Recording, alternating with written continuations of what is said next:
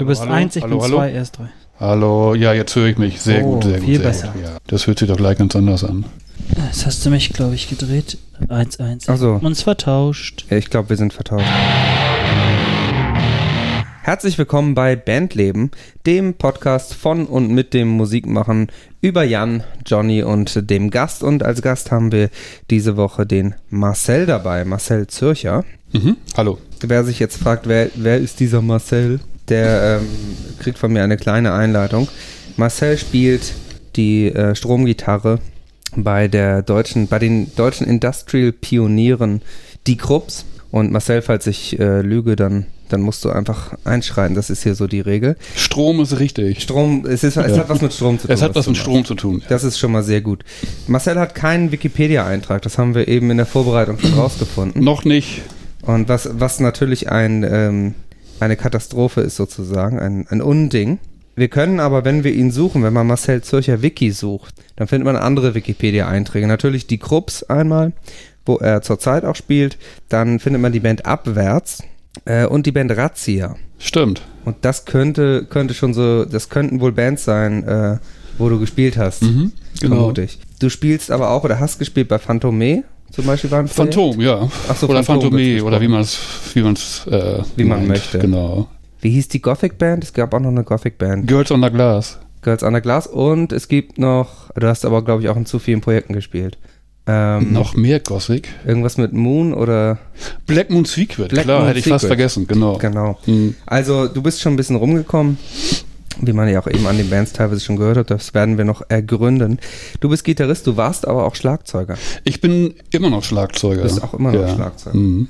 Okay, ähm, das habe ich nämlich auch erst relativ spät, also zum Disclaimer muss man mal wieder sagen, dass ich dich ja jetzt auch nicht erst seit heute kenne. Äh, Marcel hat, ähm, äh, ich glaube, ich habe, also ich habe dich, glaube ich, das letzte Mal tatsächlich so vor, das erste Mal, glaube ich, so vor zehn Jahren oder so. Bei Daniel im gesehen. Büro wahrscheinlich, oder? Genau, als ich noch bei Tiefdruckmusik gearbeitet habe. Und ähm, später dann kam nochmal der Kontakt äh, über Alex Henke und du hast an ein paar Johnny Death Shadow Songs ja auch mitgearbeitet Stimmt. mitgeschrieben und teilweise auch Gitarre gespielt. Das ist immer die legendäre Geschichte von äh, dem Song Land of the Dead, wo auf dem Album tatsächlich deine Demospuren drauf sind. Weil Weil äh, die stimmt. besser sind als die von Eike. besser hätten wir sie auch, hätten wir sie sowieso nicht spielen können. äh, aber das war immer so lustig, weil das im Prinzip so diese One-Take-Demospuren waren, die waren halt so tight, dass, äh, dass es völlig ausgereicht hat. Also ein Könner an der, an der Gitarre. Marcel ist entweder ein richtig guter Gitarrist oder er hatte einen sehr guten Tag. Also eins von beiden muss passiert sein. Das heißt, wir kennen uns schon ein bisschen, wir haben schon zusammen gearbeitet, aber ähm, mir hat sich auch noch nicht so richtig ergründet, was du eigentlich alles schon gemacht hast. Alex hat mir mal durch Zufall sozusagen erzählt, dass du auch ähm, Schlagzeug spielst. Genau. Und ähm, War ja, das dann dein Einsteigerinstrument? Schlagzeug? Das war mein Einsteigerinstrument, obwohl ich natürlich, wie jeder Jugendliche auch, eigentlich Gitarrist sein wollte. Hm. Am besten von Kiss. Mhm. Aber ich fand ähm, Schlagzeugspielen auch sehr interessant, zumal ich aus einer typischen Musikerfamilie komme, ähm, die, wie soll ich sagen, wo zwei Schlagzeuger hervorgingen. Also mein Opa ist Paukist, wenn man wenn man es so sagt, gewesen beim Hamburger Sinfonieorchester. Und hat auch solche Sachen gemacht, unter anderem wie den Sesamstraßen-Song. Also die, da hat er mitgeschrieben dran. Und mein Onkel ist auch leider verstorben vor zwei Jahren. Der war so eine Hamburger Schlagzeuglegende. Zapper Lindner hieß der. Also, also wenn man, wenn man das nachgoogelt, findet man da auch einiges. Und ähm, ja gut, das lag dann natürlich nahe, jetzt auch Schlagzeug zu spielen. Haben die dich denn gefördert? Also haben die gesagt, hier komm Jung, wir, wir können, setz dich da mal ran, spiele mal oder oder hattest du einfach gesagt, oh, ich will das machen, was mein Onkel macht oder beziehungsweise hast da die Vorbilder schon direkt in der Jugend gefunden? Also ich wollte natürlich immer in einer Rockband spielen, das war klar. Mhm. So, mir hat aber leider niemand irgendwas gezeigt. Mein Onkel war so unzuverlässig, dass er nie zum Treffen gekommen ist. So dachte ich mir, okay, bringe ich mir das halt selbst bei. Und so war das dann auch. Und so diese richtige Zündung hatte ich dann irgendwann auf so einer Party von unseren Nachbarsjungen. Die hatten da so ein im Schuppen so ein Drumkit stehen und es lief äh, vom Pink Floyd Another Brick in the Wall. Und da ist so ein Part, da stehen die Drums so alleine. Ja, und ich habe mich da genau in dem Moment ans Schlagzeug gesetzt und habe so dazu gespielt. Ob ich jetzt drauf war, weiß ich nicht. Für mich klang das so. Mhm. Und da hat einfach Klick gemacht. Und das war so der Moment, äh, wo ich, wo ich wusste, das ist es. Es ist echt so ein bisschen erschreckend, ne? Weil bei mir ist es genau das Gleiche. Ah, echt? Mein Onkel ist auch Schlagzeuger gewesen und hatte da halt so ein Und, und Drumkit. das hat nicht geholfen, sozusagen. Nee. Und ich habe mich auch rangesetzt und der war auch so unzuverlässig. und na ja, ja, mach hier mal. So, Mhm. dann habe ich äh, so ein bisschen drauf rumgekloppt, bis sie gesagt haben, nee, komm, lass mal lieber wieder. Ja. Und dann hatten meine Eltern eine Geburtstagsfeier und da war auch ein Drumkit Mhm. und da lief auch laut Musik, das war aber ACDC und ich habe mich da rangesetzt und habe das versucht. Welche zu, Nummer denn? Ich weiß es nicht mehr. Ich war so jung, keine Mhm. Ahnung. Und habe das dann versucht, bis irgendwann dann dieser ähm, der, der Gastgeber kam und sagte so, Junge, pass mal auf, also entweder spielst du es richtig oder lass es sein. Ich habe sein gelassen Schade. habe dann irgendwann angefangen, das dann äh, doch nochmal zu lernen. Aber das war, also wir haben da den gleichen äh, den Also bist du auch Weg Drummer? Ich bin auch Schlagzeuger, Okay. genau. Und hallo. Hallo. Und äh, ja, bei mir war äh, das, ja. Ja. Und mein Opa war auch äh, Schlagzeuger und hat ähm, in so einer, in so einer ja, Schützen, Schützenverein Kapelle gespielt, mehr oder weniger. Aha. Also wir haben da erschreckende äh, Parallelen. Eine, eine typische Drummer-Biografie. Ja, ja, genau. Quasi. Aber jetzt spielst du bestimmt Gitarre auch, oder? Nee, also, also leider komme ich mit diesen ganzen Tönen nicht klar. du, bist also, ja noch, du bist ja noch jung, Jan. Vielleicht kommst ja, du ja ich, noch ja, dahin. ich, also wenn, dann glaube ich, würde ich auch eher zum Bass tendieren. Also ähm, für die Leute, die jetzt gerade zuhören, ich, wir sitzen hier in Oder einem die sehr nicht- schönen Raum. ich dachte, du willst jetzt die Leute, die nicht wissen, was ein Bass ist. So, nee, dachte, das kennen die ja von dir schon zu Genüge und du erklärst es ja oft genug. Nee, aber ich sitze hier in einem wunderschönen Raum, hier sind ganz viele Gitarren und ich sehe auch einen Bass. Und ähm, für mich äh, sticht so eine Bassgitarre irgendwie immer raus. Also wenn, dann würde ich, glaube ich, den Bass bevorzugen, weil der hat auch weniger Seiten und äh, Ist auch länger, ne? Ist ein bisschen Ja. beeindruckender. Ich würde normalerweise auch den Bass bevorzugen, weil er einfach bei mir nicht so klein aussieht. ja, man muss dazu sagen, Marcel ist sehr groß. Ja. Ein, ein Hühne. Das, deswegen äh, erinnere ich mich auch an unser erstes Zusammentreffen, wo er bei mir ins Büro kam. Wahrscheinlich den Kopf einziehen musste, um durch die Tür zu gehen. Und äh, da dieser äh, riesige, düstere Mann stand. Mhm. Sehr beeindruckend. Und ich glaube, es hatte was mit dem Bass, der da steht, zu tun. Nicht ganz, aber äh, das war der Thunderbird mit den eisernen Kreuzen drauf von Ja. Luther. Genau. Da habe ich jetzt mal einen Bogen geschlagen, oder? Ja, das, äh, wir sind jetzt ganz schön weit gekommen. Ich wollte auch eigentlich fragen, ob äh, Jan fragen, ob du Fragen hast, äh, bevor wir mit der Chronologie anfangen. ich bin gerade so geplättet. Aber äh, dann hat Marcel ja quasi schon gleich voll, in mein Herz getroffen. volle Geschwindigkeit losgelegt.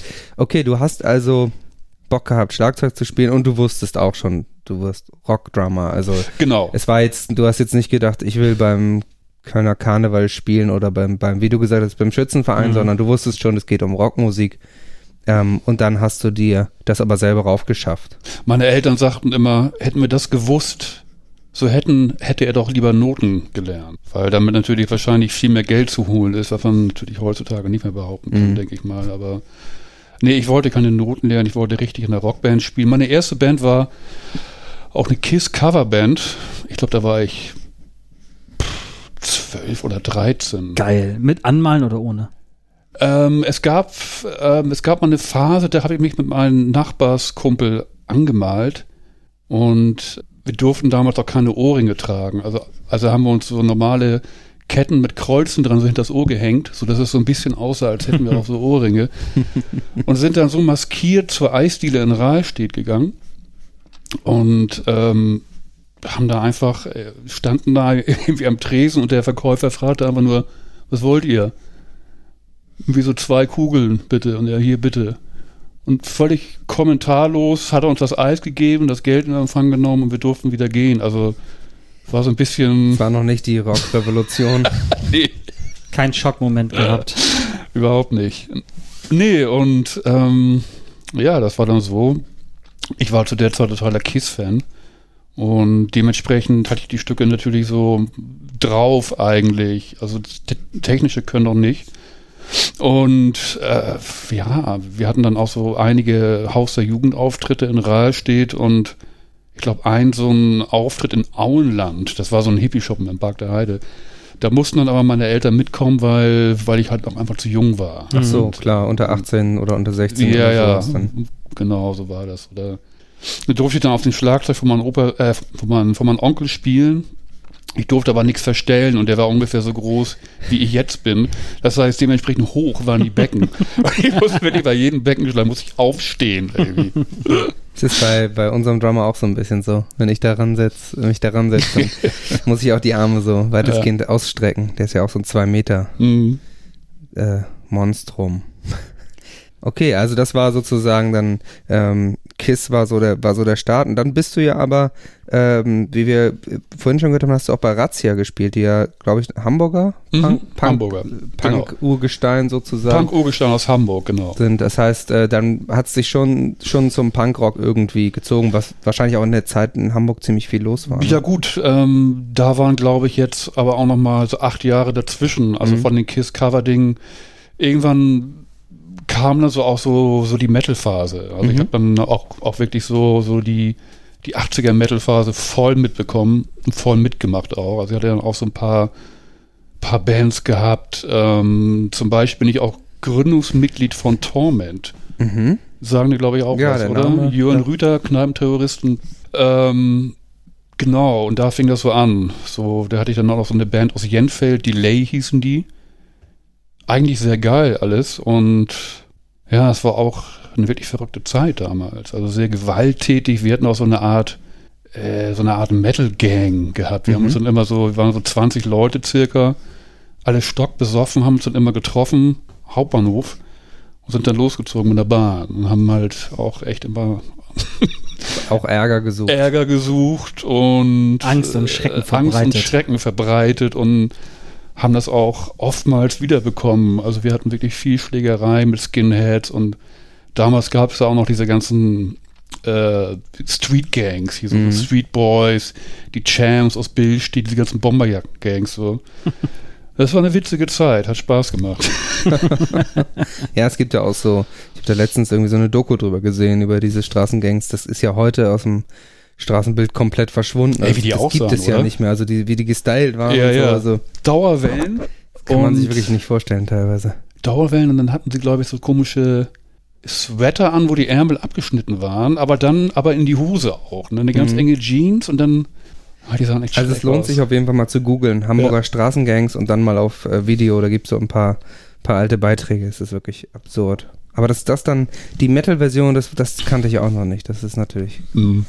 Ganz witzig, so ein bisschen äh, Lords of Lords of Chaos heißt der Film, ne? Ey, mhm. witzigerweise, ich habe den Film gesehen und es war eigentlich genau dasselbe. Ich, ich habe auch ein bisschen gedacht so. bei dem Film, so in den Ansätzen von diesem Miteinander, mhm. ähm, war das, wie ich groß geworden bin, so mein, mein Metal-Freundeskreis, was dann ja schon Zeit ein bisschen später war und das war ein bisschen harmloser. Und ja, wir haben keine Kirchen angezündet und keine Morde begangen.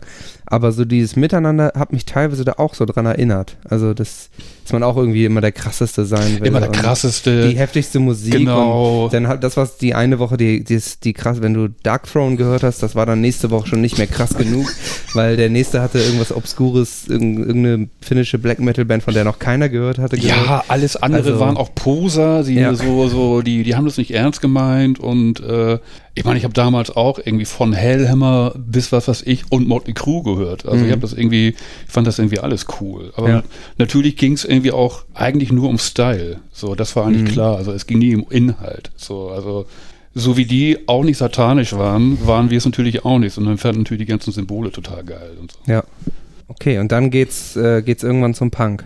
Nö, Punk habe ich auch damals schon gehört. Also Ach so, das, das, das, war schon, das war schon mit integriert in das, diese ganze. Das war integriert, so klar, wenn man so. Gut, wenn man von Kiss kommt, ist das dann auch. Äh, Nö, aber so, so weiter Weg, ne? der Metal-Bereich, Bands wie Venom, dann, dann kommt so Discharge, GBH und solche Sachen mhm. dazu, Exploited. Okay, so. ja. Das vermischt sich Hardcore. Irgendwann war natürlich Slayer auch am Start und äh, was ja eigentlich auch an die Hardcore-Punk ist, nur mit der Metal-Attitude. Ja, stimmt. So ein bisschen, ne? Also so das hat sich schon so vermischt. Weißt du noch, was du gedacht hast, als du das erste Mal Slayer gehört hast? Ja, also jetzt nicht ganz genau, aber ich war natürlich, also wie von einer Tarantel gestorben, sagen ja. wir so. Ne? Also das, das war aber auch, als ich das erste Mal Motorhead gehört hatte. Ne? Also okay. so, so, das war, es gab noch so bei einigen Bands so wirklich so, so, wo an die Haare zu Berge standen, muss ich ganz ehrlich sagen. Das war beim Motorhead so, das war bei Slayer so. Das war bei Johnny Death Shadow so. Klar. Lüge. ging, ging mir auch so. Ich hatte so einen What the fuck-Moment, als ich rausgefunden habe, dass Lemmy früher bei Hawkwind war. Weil Hawkwind kannte ich noch von meinem Vater und von, Ja. von, meinem, äh, von dem Freundeskreis von meinem Vater. Und dachte, hä, wie? Also, die sind halt so, ja, so Hippie angehaucht, meine Mhm. Eltern. dachte, hä, wie kommt ein Lemmy so als Alt-Hippie so? Lemmy und deine dahin? Eltern, das passte nicht so richtig. Ja, und das, es war für mich so, hä, passt überhaupt nicht. Aber hattest du auch so ein, so ein, so ein, boah, was, wie krasser Musikmoment? So wie jetzt äh, bei Slayer? Ja, also so, so, ähm, es gab natürlich so in der Jugend so Bands, wo du das zum ersten Mal, also zum Beispiel als damals hier Limp Bizkit und Linkin Park gekommen sind. Da hattest du das Da- schon, wo du da- dachtest, boah, ist krass. Ja, das war, dass da irgendwie so, also ich kannte Run DMC und ich kannte auch Punkrock, ich kannte auch die Ramones und ich Mhm. kan- so ein bisschen Metal auch schon, aber dass da das so konsequent verbunden wird und so poliert wird, das, das waren so Bands, das fand ich einfach krass. Also, gut, ich hatte das auch gehabt, dass ich halt oftmals dachte, so, wow, cool. Aber und, ich weiß, und natürlich so Sachen, wenn man so anfängt Metal zu hören und dann, ich weiß noch, ich glaube Benediction waren das, die, da war ich nie ein riesen Fan von, aber von denen habe ich irgendwann mal einen Song gehört und das war so ein Moment von, okay, ich habe noch nie sowas Heftiges gehört. Genau, Weil darauf wollte ich Da wurde einfach ein bisschen doller gehauen Ja. als, als bei allen anderen und äh, ich hatte das bei Darkest Hour, das ist auch bis heute eine, eine geliebte Band von mir. Ähm, da habe ich zum ersten Mal so ein, weil ich zum Beispiel Metal Crew habe ich zum Beispiel, ähm, da war ich dann ja auch zu jung, aber die habe ich auch nicht nachgearbeitet. Ich habe zum ersten Mal bei Darkest Hour so ein richtiges Solo gehört, also so ein, so ein richtiges Hm. Ähm, wie nennt man das so? So ein richtig, so richtig geschreddetes Solo Mhm. irgendwie. Und da dachte ich, ja, boah, irgendwie, was, wie, wie geht, wie soll das gehen? das, das hatte ich zum Beispiel bei Slipknot gehabt, als sie, ähm, als sie Iowa rausgebracht haben. und ja, das war auch der krass. Heretic Anthem war und dann diese, dieses Runterzählen, ne, dieses äh, five, five, äh, nee, six, six, five, äh, du, du weißt, was ich meine. Mhm. Und als er dann der Song, der Song losging, dachte ich so, Alter, was ist denn das für eine krasse Mucke? Und da hatte ich halt dieses, was du eben gesagt hast, dieses, man ist so gefangen, man ist so dieses, also diese, alles, was um diese Band herum ist, ist einfach für, für einen selbst geil. Diese, ne, diese In Symbolik. diesem Moment vor allem. Genau, genau, die Symbolik, dieses, es macht Klick, Ja. man ist total drin. Und ähm, ich glaube, das ist bei ganz, ganz, ganz, ganz vielen Leuten, die Musik machen, hat jeder hat diesen einen Moment, wo man irgendeine Band, irgendeine Musikrichtung hört, wo man denkt, Klar, logisch. Das, das kommt aber auch öfter. Das ist ja nicht nur mit einer Band so, das hat man manchmal irgendwie, obwohl es immer weniger wird leider. ja, Aber so eine Zeit lang war das echt so, da kamen so viele Sachen raus. Slipknot natürlich auch, wo ich dachte, Alter, was ist das denn bitte? So, das, Mhm. das ganze Konzept, der Sound, so diese Aggressivität, dieses, dieses Gerumpel, was die da irgendwie Ja, abfahren. wie, wie ey, gefährlich das da Irre klang. gefährlich und, ähm, un, also machen alles nieder. Also das, Mhm.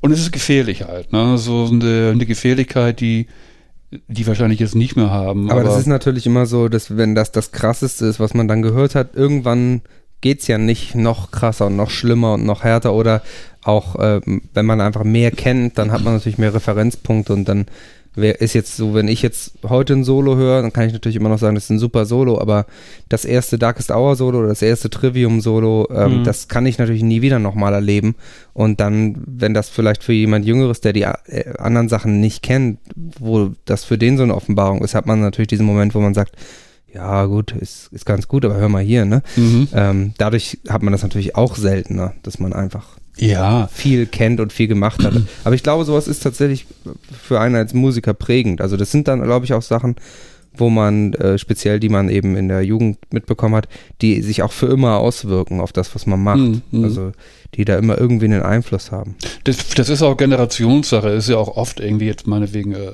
jetzt jetzt so als, als Beispiel, zum Beispiel so Queens of the Stone Age oder, oder so, die halt irgendwie auch 70er angehaucht sind, wo dann viele sagen, ja, pff, das gab's ja schon damals in den 70ern. Ja.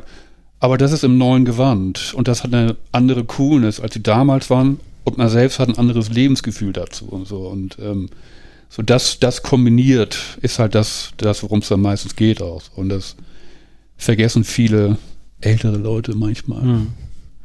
Ja, dass die halt einfach in ihrem äh, Musikkosmos so stehen bleiben, ne? Ja. Und sich nicht äh, weiter bilden wollen mit neuen Bands, ne? Gut, man Aber muss, man muss ja auch dabei bleiben. Das ist ja auch ein aktiver ja, Akt. klar. Also mir fällt es halt auch auf, dass ich oft den, den, den Anschluss verliere und einfach gar nicht mehr weiß, was so abgeht. Ne? Ey, ich auch nicht, überhaupt nicht. Da denkt man, wo kommen denn die ganzen Bands her? Ja, Und manchmal hört man dann wieder eine Band, wo man denkt, okay, krass, aber wie habe ich die denn jetzt verpasst? Und, Ich habe das äh, zum Beispiel oft, dass ich die irgendwo auf dem, auf dem Festival sehe und denke, warum haben die so eine fette Produktion? warum kommen stehen da auf einmal 10.000 genau. Leute Ja. vor der Bühne? Ich habe doch noch nie von denen gehört. Ja, genau. Und wo du denkst, warum, warum kommt da, also die Band habe ich vielleicht nur vom Namen gehört Ja, und auf einmal kommen die da mit zigtausend LED-Wänden an und Feuer und, und Peng und Puff und hast du nicht gesehen, ne? Also da muss man schon irgendwie aktiv immer dabei bleiben. Ja, das ist eigenartig, das stimmt. Aber lass uns mal weitermachen in deiner Du bist ja auch äh, dabei geblieben. gute Überleitung. Also du hast, hast ja, hast ja eben schon gesagt, also immer, immer in Bands gespielt, immer in, auch wahrscheinlich immer mehreren, so wie sich das anhört. Ähm, ich hatte zeitweilig hatte ich drei Bands gehabt. Das Mhm. waren dann einmal Girls Under Glass, Razzia und dann noch so ein ganz neues Ding, äh, die Shanghai Guts. Das war halt irgendwie so ein. Wir waren noch mal in der Bravo, da war die Überschrift Geil. Deutschlands Guns N' Roses. Ah. Oh, Oh, nice. Ja, hast du die Bravo noch? klar habe ich die. Geil. Ja. Und ähm, hast du das hauptberuflich gemacht oder waren das drei Bands, die du als Hobby semi-professionell äh, mit aufgezogen hast? Ich habe mir über sowas eigentlich nie so richtig Gedanken gemacht, ehrlich Mhm. gesagt. Also äh, ich habe da mitgemacht, wenn sich was angeboten hatte und ich fand es auch noch gut, weil das für mich immer so, ja klar, warum nicht? So, Mhm. ne? Und ähm, das habe ich auch da gemacht. Interessant war bei, bei den Schenker Guts war, dass sich da halt was ganz Neues gegründet hat. Also, also wirklich jetzt keine Band, die es schon irgendwie länger gibt, ne, sondern was war was ganz Neues, Frisches. Und das war sehr, sehr aufregend, das so ähm, mitzumachen einfach so. Ne? Und ich weiß es gar nicht, wie lange es die Band überhaupt gab. Ich glaube drei, vier Jahre, dann war Schluss eigentlich so. Aber war trotzdem toll, hat Spaß gemacht. Wie, wie war das mit Abwärts? Was hast, hast du da schon Gitarre gespielt eigentlich? Ähm, ich weiß gar nicht genau, wann ich anfing. Bei Abwärts, also ich habe immer so ein bisschen Gitarre gespielt, Mhm. sagen wir so. Ich habe auch immer so ein bisschen versucht, ähm, Songs zu schreiben. Oder wenn man das, ja, kann man das so sagen? Ja, kann man sagen. Ähm, bei Abwärts noch nicht so richtig. Also Mhm. erst in den nächsten Jahren wurde das so, wurde das mehr und mehr. Und äh, bei Abwärts warst du, hast du da Drums gespielt? Mhm, genau. Okay, das wusste ich nämlich gar nicht Mhm. genau. Ich wusste nur, dass du da mal warst. Äh, warst du zeitgleich mit, mit Rott in der Band? Nee, Okay. nee, nee. Äh, Abwärts, das war, Der ist erst recht spät dazu. Der ist, ähm, ich glaube, nach 2000 oder so. Ne? Und das war eigentlich Anfang der 90er war ich, war ich bei Abwehr. Weil wir haben eigentlich eine goldene Linie in diesem Podcast, die häufig zumindest vorkommt, dass äh, irgendwas mit Bela B zu tun hat. Ja. Und, Erschreckend, wirklich. Und, da, und dann wiederum mit Jan. Deswegen hätte ja sein können, dass wir da die, die, die gehe- geheime Spur zu Bela B finden. Mhm. Bela, wenn du das hörst, du weißt, meld dich. Hast du, hast du irgendwie äh, eine Affinität zu Bela oder g- gibt's da irgendwie, hast du seine Handynummer? nee, aber wir mögen uns, glaube ich. Also ihr Und kennt euch. Ja, Ja, guck, also, siehst du, also, da haben wir es ja schon wieder. Reicht Das- schon. Reicht für den Podcast. das reicht. also wir kennen uns, wir, wir grüßen uns auch, wir sagen uns auch Hallo. Ähm, wir haben jetzt keine Telefonnummer, wir sind auch nicht über Facebook miteinander befreundet, aber wir wissen, Das wer wir sind ist, und ja. also, wer man ist und ähm, ja. Witzigerweise mh, hatte ich, ich glaube letzte Woche war das, habe ich äh, eine WhatsApp von Johnny bekommen und der sagte dann, du, ich bin gerade in Berlin, du glaubst gar nicht, wer mir gerade entgegengekommen ist. Sag ich dann, ja, pff, keine Ahnung. Hast du ein bisschen rumgeraten und sagt, nee, natürlich Bela B. Klar. Ja, also Man muss dazu wissen, ich sehe ja Prominente nur auf dem Fahrrad. Also Bela B ist auf dem Fahrrad an mir vorbeigefahren. Mhm. oder Smudo, der dich umfährt. Ähm, Smudo, die Story gibt's ja auch noch, dass Smudo mich fast umgefahren hat mit dem Fahrrad. Ah, Ähm, aber ähm, deswegen, das, ich bin mir zumindest, also ich sag mal so, wenn es nicht Bela B war, dann war es ein erstaunlich akkurater Bela B ähm, Imitator, sage ich Ja. mal. Weil ich habe dann sogar gegoogelt und das war, ähm, die waren ja kurz vorher, haben die ja live gespielt in Eu äh, dieser Europatour ja. und die Haare waren auch gleich. Also Ja, es war, war war auch kein nicht anders gefärbt und Hm. äh, ja, es, es kann natürlich auch ein sehr guter Doppelgänger gewesen sein, aber ich glaube, es war Bela und äh, irgendwann kriegen wir ihn. Ich, gl ich glaube, die hatten mal eine Tour, da war der Drumtech von Bela, hat sich genauso angezogen wie Bela und hat sich auch die Haare dieses schwarz-rot gefärbt, Gott. sodass die Fans immer, wenn der Drumtech auf die Bühne gekommen ist, dachten, das wäre Bela. ausgerastet. Ja, völlig ausgerastet. Gibt auch noch, cool. irgendwie so ein Bootleg gibt's, äh, gibt's auch noch so ein Bild davon. Ich dachte schon, sie hätten ihn dann einfach spielen lassen. Das wäre auch nicht schlecht. Jetzt spielst du ja bei den, bei den Krupps. Die ähm, Krupps. Seit, seit ein paar Jährchen. Ja, seit Bei die 2000, Krupps. 2005. Ja. Heißt es die Krupps oder die Krupps? Eigentlich die Krupps. Weil da streiten sich ja auch die Geister. Ne? Ja, Bis die, Am die Amis. Die Amis sagen natürlich da ja, wahrscheinlich vor Krups, allem. Ne? Die Krupps sind ja, äh, das kann man vielleicht auch mal so ein bisschen rausstellen, eine, ich habe ja vorhin, glaube ich, schon gesagt, Industrial-Pioniere. Ähm, und zwar im wahrsten Sinne des Wortes. Äh, das war zwar vor deiner Zeit, aber die, die haben ja diese, äh, jetzt fällt mir dann, war das schon Metal Machine Music? Ich weiß es nicht genau, aber die, ähm, diese eine bahnbrechende Platte gemacht, wo sie dann eben angefangen haben mit Maschinengeräuschen und diesem Stahl auf Stahl schlagen und das in die Musik einbauen.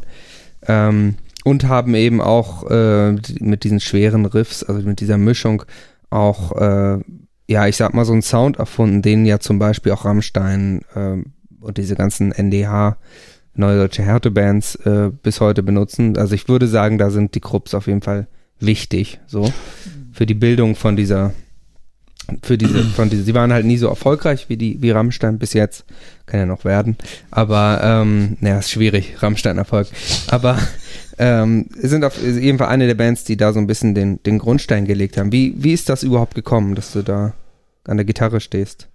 Eigen, also es war so, also wir haben damals einen gemeinsamen Freund gehabt, das ist mein Kumpel Chris van Helsing, damals äh, Gitarrist von Philipp Bohr. Der wurde, glaube ich, ich glaube ich, vom Krupps Management angerufen, ob er nicht Lust hätte, also kommen halt irgendwie beide aus dem Ruhrpott, ähm, mit Jürgen Engler und Doro Pesch auf irgendein Event äh, White Wedding zu covern, also akustisch. Mhm. Da haben die sich kennengelernt. Und zu der Zeit gab's Krupps ja auch noch gar nicht, sondern nur dieses, dieses Side-Projekt DK.com. Ach so, ja. Hm. Mhm. Und da brauchte Jürgen, brauchte dann noch einen Drummer. Also hat mein Kumpel Chris mich angerufen, meinte, ey, bla bla bla bla, hast du nicht Bock da mitzumachen und so, hier Krupps und so und Jürgen Engler. Dann habe ich gesagt, ja, aber ich, ich spiele auch überhaupt kein Schlagzeug mehr eigentlich. Ich bin jetzt Gitarrist und so. Also da fing das an, dass ich wirklich Gitarre spielen wollte. Dass du wirklich gesagt hast, jetzt ist Gitarre dein- Genau, und ich hatte Fach. auch, auch kein Schlagzeug und gar nichts und ähm, musste mich dann mehr oder weniger überreden, ja, dann fahr doch erstmal mit, komm doch erstmal mit einfach. Kannst ja gucken und so. Ne? ja, gut, dann bin ich mit nach Düsseldorf gefahren irgendwie und bla bla blub blub, haben wir uns irgendwie alle getroffen, ein bisschen gelabert und so und irgendwann ging das halt dann darum, ja, wie machen wir das jetzt? So, du bist Drummer, ähm, wie ist denn das? Ähm, ne, so und ich meine, ja, ich bin eigentlich kein Drummer mehr und so. Ne? Also ich, ich bin eigentlich Gitarrist und so. Und aha, okay, ja, ist ja auch cool und bla bla. Willst du nicht mal irgendwas, wenigstens mal irgendwas spielen jetzt hier an einem Drumkit und so? Ja, ja, okay, können wir gerne machen, haben das wirklich schlecht gespielt. Und so war das klar, okay, ich spiele die zweite Gitarre. So.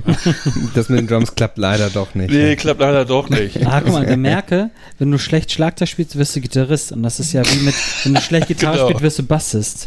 Ja, also eigentlich ist sozusagen diese, wenn man sich musikalisch fortbilden will und neue Positionen erreichen Mhm. will, muss man immer in einer Sache schlecht sein, ne? Ja, ich, mer ich merke, ich erkenne langsam ein Schema. Ich glaube aber, ich glaube Zumindest aber, wandelbar. ich glaube aber nicht jeder, der schlecht Drums spielt, kann gut Gitarre spielen. Also ich glaube, das ist dann doch äh, eventuell noch nicht so ganz ausgegoren. Äh, Und dann hat sich das quasi so entwickelt, dass du, dass du dabei geblieben bist, als die, dabei geblieben bist, als die Krupps dann wieder aktiv waren. Genau, Okay. genau. Und da bist du jetzt ja auch voll, äh, voll dabei und schreibst ja auch mit und Ja. und äh, ja, stehst, stehst auf der Bühne. Wir waren ja auch schon zusammen auf Tour. Ja, und das kann man sich mal, kann man sich mal ganz gut geben. Also wie gesagt, ich denke, die Krupps sind schon, sind schon äh, eine wichtige Band für diese Szene, auch so aus historischen Gründen. Ist denn auch so, dass die Szene ähm, dementsprechend darauf gut zu sprechen ist, auf die Krupps, dass die Szene quasi euch huldigt und sagt, ja, also maßgebend für unseren Sound sind die Krupps. Also jetzt, Welche Szene meinst du denn? ja, so die neue deutsche Härte, Rammstein, so diese äh, deutsche Gothic, Industrial. schwarze, schwarze, harte Musik. Ja, also gab es mal Props von Rammstein. Machen wir es so. Ja, wie soll ich das sagen? Also Sind ja auch mal ein bisschen wortkarg, ne?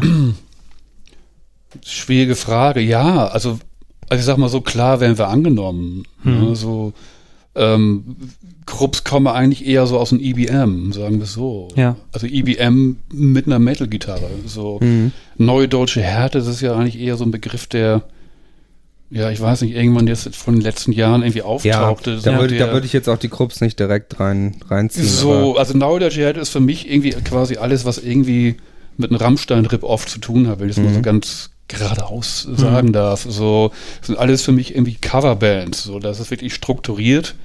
Da sind solche Riffs gefragt, ähm, solche Texte sind gefragt, die in diese Richtung gehen und ja gut, so ähm, das ist für mich neue deutsche Härte. So ja, Ja, klar, es ist die, so so da, da gehören die Krupps auf jeden Fall nicht hin, das stimmt schon. irgendwie nicht, irgendwie nicht, obwohl wir natürlich angenommen werden und ähm, auch in dieser sogenannten schwarzen Szene angenommen werden, was ich aber, aber auch irgendwie komisch finde. So, ähm, es ist alles so ein bisschen merkwürdig, finde ich, in dieser Szene. Also was, was da irgendwie, Sich Hoch. vermischt. was da vermischt und aber auch so diese, diese, diese Engständigkeit, die da auch so stattfindet und natürlich so, dass das jetzt eigentlich mehr oder weniger Schlager auch geworden ist und ähm, ich kenne das auch noch ganz anders. Ich, ich habe noch so, so, so Batcave eigentlich noch so ein bisschen mitbekommen, also wie sich das alles so entwickelt hat. So und ähm, das Erstaunliche ist, dass die meisten auch in dieser Szene gar nicht mehr so die, die Urväter kennen, wie Susie and the Banshees zum Beispiel. Also, oder klar, Cure kennt jeder, aber so wirklich, wirklich so die Bands, die die Szene ausgemacht hat, die, die kennt kaum noch jemand in der Szene. Ne? Und das finde ich halt dann irgendwie auch so ein bisschen so, ja, ist das jetzt nur eine Modenschau oder befassen die sich wirklich mit Musik? Ist das einfach nur so ein Spaßbarometer? Wir präsentieren uns, wir hören so ein bisschen Schlager, Gothic oder was ist das? Ne? Ja, ich habe auch, also eine meiner Kritiken ist auch, dass ähm, tatsächlich erstaunlich wenig Leute über Musik reden wollen. Mhm. Und da merkt man ja immer so ein bisschen, dass sie auch nichts von Musik verstehen. Äh, und äh, damit meine ich jetzt nicht, dass sie nicht gut Gitarre spielen können, sondern auch einfach Fans, die, wo man dann den Eindruck hat, hören die jetzt wirklich die Musik?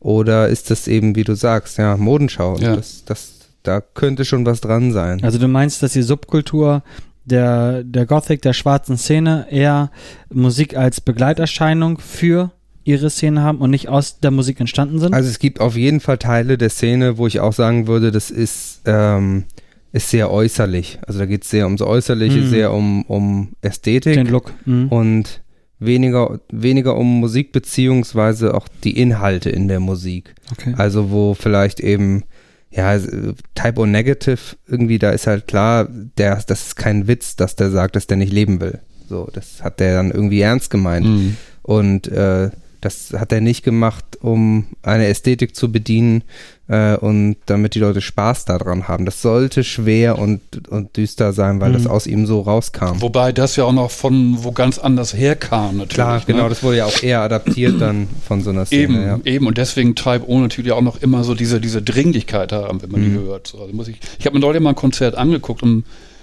das war jetzt nicht so alt, das war so die letzten Konzerte und man merkte eigentlich, wie geil die eigentlich sind, muss ich ganz Mhm. ehrlich sagen. Also wie, was für einen Sound die auch haben. Also muss ich ganz ehrlich sagen, also ich war echt erstaunt. So. Klar fand ich die früher auch toll, ne? aber ich habe mich irgendwann auch nicht mehr mit denen beschäftigt. Aber tolle Band. Und jetzt sind die Krupps deine Hauptband. Hast du noch andere Bands oder ist das Ich hatte, ähm, wie anfangs schon erwähnt, äh, Phantome oder Phantom. Das war quasi so mit Hanin Elias, ehemalig Atari Teenage Riot, ein eigenes Projekt am Laufen, wo ich auch, bei dem ich auch alles geschrieben habe, Hm. ähm, selbst eingespielt habe. Und das hat sich so über Jahre angesammelt. Es war auch ein ganz gutes Arbeiten mit ihr so. Und das hat sich leider irgendwann so in Luft aufgelöst.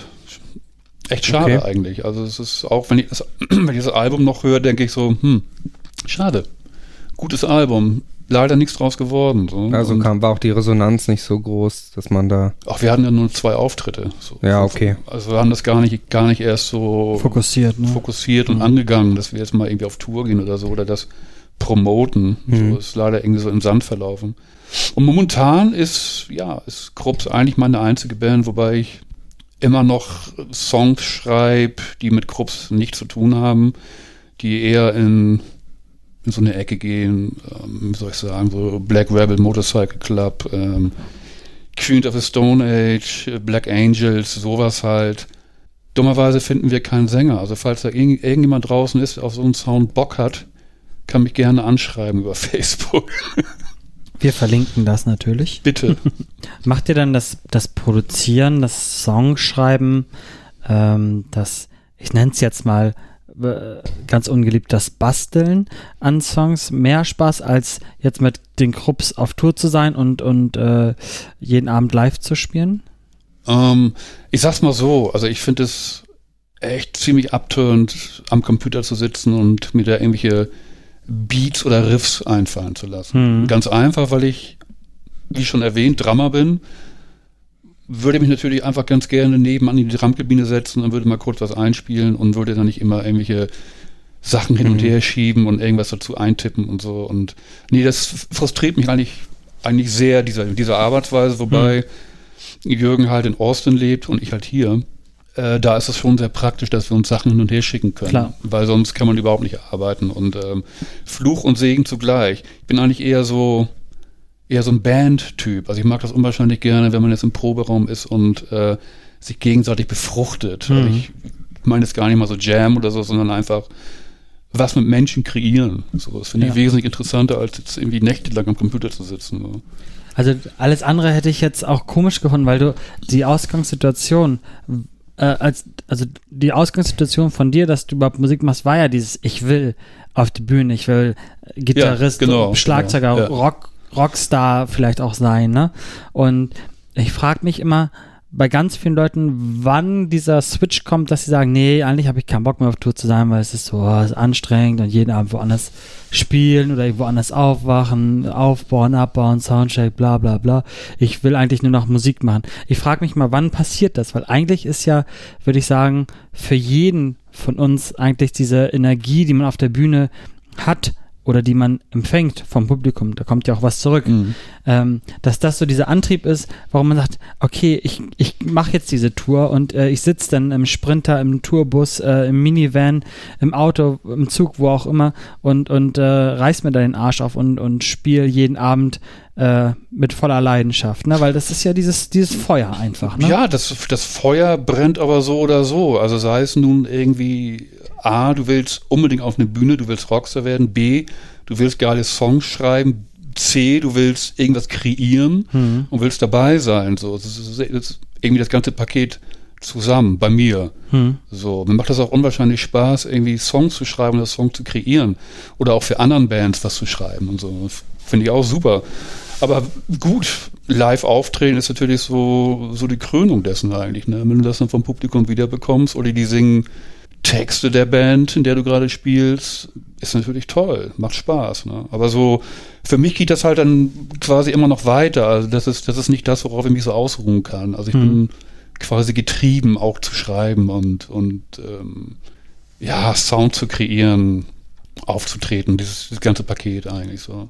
Würdest du denn sagen, dass jetzt die, äh, das Gitarrenspiel oder die Leidenschaft fürs Gitarrenspiel äh, die Drums in den Hintergrund gedrückt haben? Naja gut, als Bist du Drummer, lieber Gitarrist als Schlagzeuger du jetzt? kannst natürlich mehr ausdrücken als Gitarrist. Ne? Mhm. Also das war äh, früher immer so ein bisschen schwierig, so als Drummer den Gitarristen jetzt äh, einen Song zu zeigen, den du selbst geschrieben hast. Ähm, sei es jetzt von der Anschlagweise, vom, vom ganzen Vibe und Mhm. so. Und das wurde halt zunehmend schwieriger. So. Und ähm, na gut, irgendwann kippte das natürlich auch. Und irgendwann habe ich dann selbst geschrieben und selbst Gitarre gespielt. Das war natürlich leicht. Was heißt leicht? Also das war ein bisschen eingängiger dann. Ne? Hm. So, ja. Wo wir eben schon beim Thema waren, äh, Jan, also dass das, das Touren ja auch eben anstrengend ist und ähm, das ist ja auch immer so ein, so ein Thema hier, äh, können wir ja vielleicht zu so, zu so einer Standardfrage greifen quasi. Hast du so ein richtig schlimmes Live-Erlebnis? Also ich sag mal so ein, so, so, so ein, so ein Auftritt, wo du im Gesamtpaket sagen kannst, das ist wirklich, ähm, Ein da, Tag da wäre ich mal lieber zu Hause auf der Couch geblieben. So. Ja, hab ich. Ich weiß ja nicht, ob ich das hier sagen kann. Du Und, kannst ja, äh, du kannst ja Namen, äh, Namen und Zeiträume freilassen sonst. Also, also es gab wirklich bei einem Krupps-Konzert, da hatten wir einen Drama gehabt, den ich eigentlich auch unwahrscheinlich gerne mag oder mochte, sagen wir es so. Und ähm, äh, wie soll ich sagen, wir mussten, also es war der erste Tag der Tour und wir mussten quasi äh, den Song, glaube ich, fünfmal anf anfangen. Oh. Und äh, Also während des Konzerts. Ne? ja, ja, also das Intro, schon das Intro Puh. verkackt, dann kam der Song, der danach kam, dann war irgendwelche Technikschwierigkeiten, da hat der Drama einen Einsatz verpennt, dann ging gar nichts mehr. Ich glaube, wir sind drei oder viermal wieder von der Bühne gegangen. Wir haben mittlerweile auch Hausverbot in du Laden. Scheiße. Oh nein. Ja, ja, ja, wir dürfen dann nicht mehr spielen. so, das, das war eigentlich schon sehr schlimm. So, also, ja, wie soll ich sagen, das ist einfach äußerst unangenehm, weil du kommst immer wieder, du versuchst dich wieder neu darauf einzuklinken, es wird aber nichts und irgendwann merkst du, ey, es hat alles keinen Sinn, du spielst einfach nur noch stumpf weiter und äh, bist eigentlich froh, wenn Hoffst, dass der Song bald vorbei ist. Ja. hoffst, das- dass das Konzert bald vorbei Dass du nach ist. Hause darfst. Und, und ähm, aber ansonsten war eigentlich alles, ähm, was, was so von, wie soll ich das sagen, von chaotischen Zuständen abfackern oder vom äh, Betrunkenheitsgrad, also, also auch ein Filmriss von der Show zu haben oder es war alles irgendwie interessant. So, es gehört irgendwie Mhm. alles dazu und es gibt eigentlich so kaum Sachen, die ich bereue, also was, was Konzerte betrifft. So. Mhm.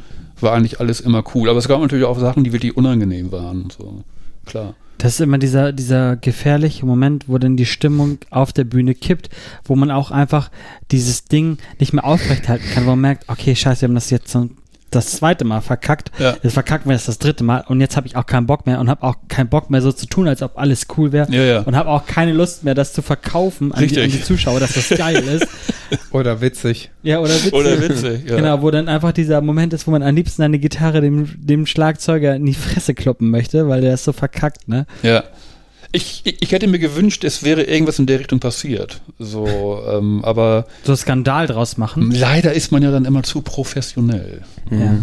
Ich habe das mal. Alles ähm, kein Rock'n'Roll mehr. Ich Ja. habe das mal gesehen bei der berühmt-berüchtigten äh, Till Lindemann Show, die ich in St. Petersburg sehen durfte. Da haben die das so ein bisschen, ich, also ich möchte jetzt mal meine, meine These in den Raum werfen, das war gewollt, ja. Ähm, da war das dann so, dass der Gitarrist irgendwie das klang nicht so, wie Till Lindemann das wollte. Und dann hat er da auch so den Ausraster auf Ah, der Bühne ja. gemacht, ne? Und ihn dann irgendwie, Aber es ich, war dann gespielt Ja, ja, so gespielt. kleiner Skandal. So. und äh, ich glaube, der hat ihn dann noch hinterher mit, einer- mit, dem Mikrofon beworfen oder irgendwie so. Wow. Und äh, da dachte ich so, ja, das möchte ich in real nicht erleben, dass, dass einer der Bandmitglieder so ausrastet, dass man, dass man sich dann gegenseitig mit den Instrumenten bewirft. Und danach muss man doch wieder im Bus zusammensitzen. Ja, und nächsten Tag spielen, ja. Also es ist ja auch irgendwie, Wir hatten in der ersten, einer der ersten Folgen hatten wir äh, Onni Schlebusch, das ist ein Bassist von den fünf kleinen Jägermeistern, das ist so eine äh, Totenhosen Coverband. Mhm. Und der hat erzählt, dass es regelmäßig bei denen vorgekommen ist, dass der sich mit dem Schlagzeuger auf der Autobahn im, im Graben geprügelt hat. dass die sich, äh, ne, also. genau, dass die mal aussteigen Blut. mussten, um sich dann irgendwie Ja. auf die Schnauze zu hauen. Also Und dann sind die wieder am Bus gegangen, haben äh, kurz irgendwie eine Stunde lang nicht miteinander gesprochen, dann haben die ein Bierchen getrunken und alles war wieder cool. Und das halt auch, glaube ich, echt anstrengend, das auf, auf Dauer so zu tun und das mitzumachen. Ja, Mensch, ähm, ähm, ja, eine große Frage ist natürlich noch, ähm, als ob wir hier gerade Gedanken übertragen haben. Das wollte ich auch. warum machst du das? Also ich meine, wir wissen, warum hast du mit Schlagzeug angefangen, aber du hättest ja auch in irgendeinem Punkt sagen können, okay, ist ganz witzig, ich mache mal so ein bisschen Schlagzeug, aber ich mache hier eine vernünftige Lehre und ich äh, äh, mache das vielleicht so ein bisschen als Hobby. Warum machst du Musik? Weil ich es kann. Weil, oder weil du, Glaube nichts, weil du nichts anderes kannst? Oder? Ja, oder ja, was heißt nichts anderes können? Also, wie soll ich das sagen? Also, es, es gibt ja irgendwann so einen Zeitpunkt, wo man so überlegt, ist es, ist es wirklich so das, das jetzt, äh, was du jetzt machen willst Mhm. ähm, in den nächsten Jahren? Willst du nicht nochmal irgendwie eine Umschulung machen oder willst du nicht irgendwie, keine Ahnung, irgendwas anderes machen, eine Lehre oder irgendwas? Ich meine, gut, ich habe damals eine Maurerlehre gemacht, so, und das hat mir eigentlich so gereicht. So.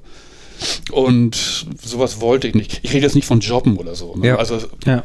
ne, so, und ich habe mich das gefragt und ich war der Meinung, nee, das ist das, was du willst, das ist das, was du kannst, also mach das. Warum Also das war für dich eindeutig, dass das Eindeutig, klar, logisch. Also ähm, es gibt einfach auch nichts anderes. So, wie soll ich das sagen? Ja gut, wenn ich jetzt meinetwegen irgendwie Geld hätte und würde mir jetzt irgendwie ein Segelboot holen, dann würde ich wahrscheinlich segeln, weil das natürlich auch toll ist. Ne? Klar.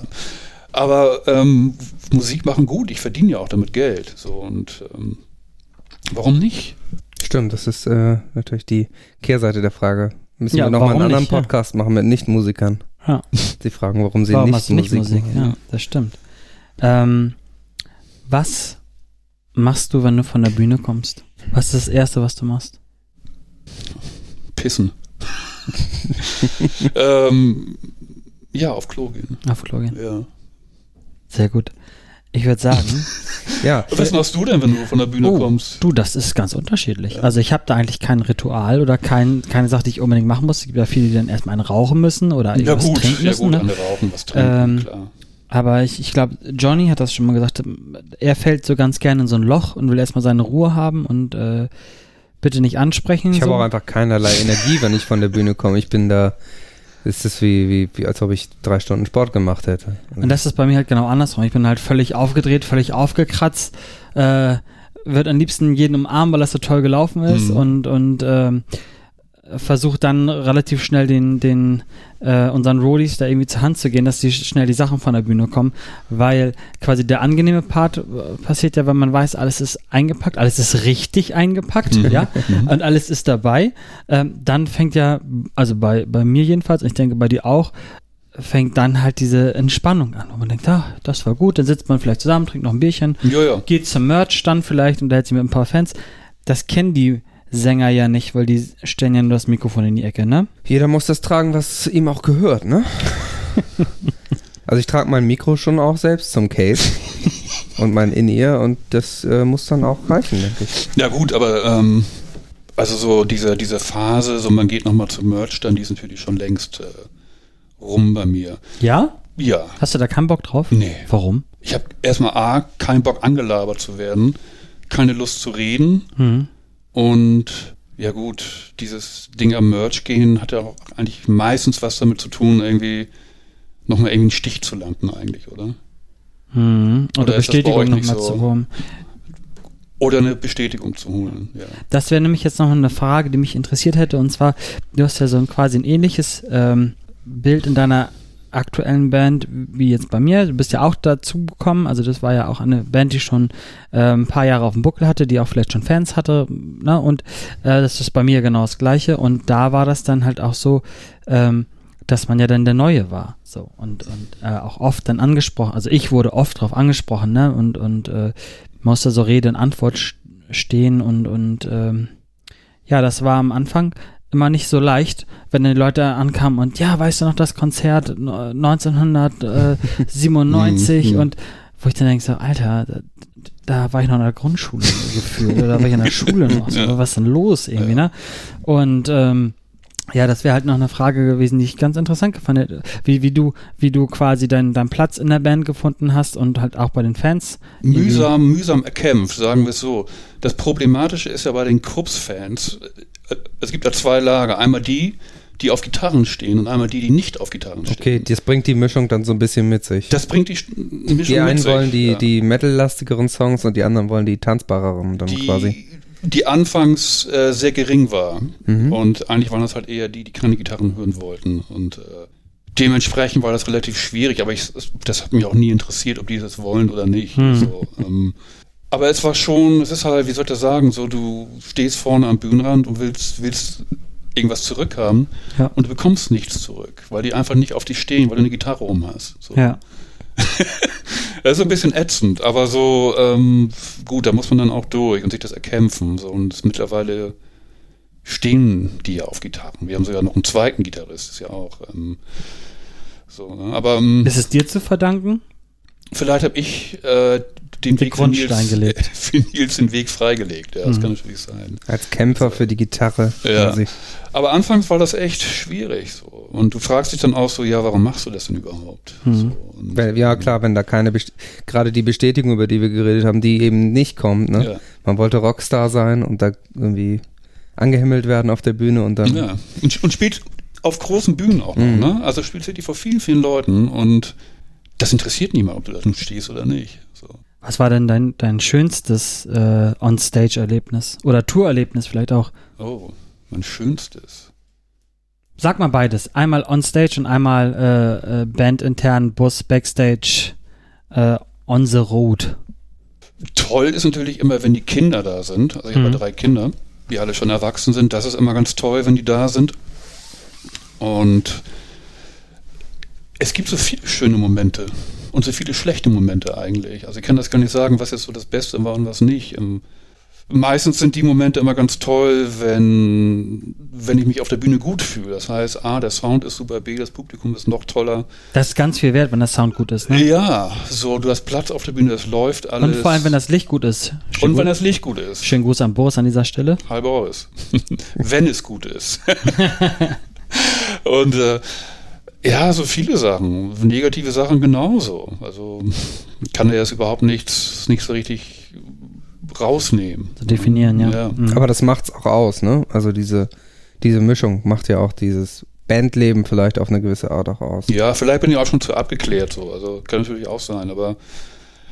Machst so, es ja auch nicht erst seit heute. Ne? Ja. Toll finde ich natürlich so, wenn auch noch Riots im Publikum stattfinden und wenn es komplett steil Wenn es nochmal ein so. bisschen losgeht. So. Ja, ja, das Wie finde ich immer toll. Genau. So. Und, Wie und, zur Hamburger Straßengangzeit. Ja. Genau. Und Offstage, hast du da irgendwas, wo du sagst, ich habe irgendwie einen Künstler getroffen, eine Band getroffen? Die Vorband hat meinen Corona weggesoffen. Ja. ähm, dann muss ich mal überlegen. Bin ich, ich bin jetzt schlecht vorbereitet. Eigentlich hätte ich mir über sowas Gedanken machen müssen. Fällt mir jetzt nicht ein. Können wir sonst mal in, eine, in einer Spezialfolge Wir werden, klären. wir werden das nachreichen. Wir gehen dem nach. Genau. Ich überlege nochmal, ob ich irgendjemand getroffen habe, den ich toll finde oder der mich toll fand oder. Äh, ich glaube, wir haben auch, haben auch ganz gut was rausgefunden heute. Ja, konnten ein bisschen was rauskitzeln, Ähm, ne? Wir hatten heute den Marcel Zürcher zu Gast. Seines Zeichens Gitarrist bei Die Krups. Ja, ehemals diver diversesten äh, Projekten und Bands. Wir waren Bandleben, der Podcast über das Musikmachen von und mit Jan und Johnny und Gast. Äh, wir sind zu finden auf www.bandleben.de. Ihr könnt uns abonnieren bei iTunes, Spotify, wo auch immer ihr eure Podcasts herbekommt. Wir freuen uns über ähm, Bewertungen bei iTunes natürlich. Über jedes Abo freuen wir uns. Und äh, auf bandleben.de findet ihr auch ein Kontaktformular. Wenn ihr zum Beispiel Bela B seid, könnt ihr uns da eine E-Mail schicken und euch melden, wenn ihr auch mal in der Sendung mit uns reden wollt. Ähm, dann schauen wir, ob wir das einrichten können. Gibt's noch Ja. was? Doch, ja, aufmerksame Hörer werden sicher, sich, äh, sicherlich jetzt wissen, was kommt. Und zwar machen wir jetzt noch ein schönes Foto von uns äh, dreien und das kann man dann auf Instagram sehen. Und äh, da möchte ich mich nochmal ganz doll bedanken bei den ganzen E-Mails, die wir da bekommen haben. Äh, super nettes Feedback, danke an euch alle. Und ähm, ja, dann könnt ihr bei Instagram vorbeigucken, Bandleben äh, Podcast eingeben, dann findet ihr uns. Und ähm, dann könnt ihr ein paar schöne Fotos von Marcel sehen und äh, von äh, dem heutigen Tag. Ja, Ja, vielen Dank, Marcel, Ja, vielen Dank dass, euch. dass du uns Rede und Spaß Antwort gemacht. gestanden ja, muss hast. ich auch sagen. Und äh, wir trinken jetzt noch dein Corona leer, wie gewohnt. Wie, das steht da noch, oder was? Ich bin noch nicht fertig. okay. Und, das ist dein Bierproblem, ähm, ne, wieder? Das ist wieder mein Bierproblem. Und äh, ja, für alle Hörer, allen Hörern wünsche ich an dieser Stelle eine gute Nacht. Und ich einen schönen guten Morgen.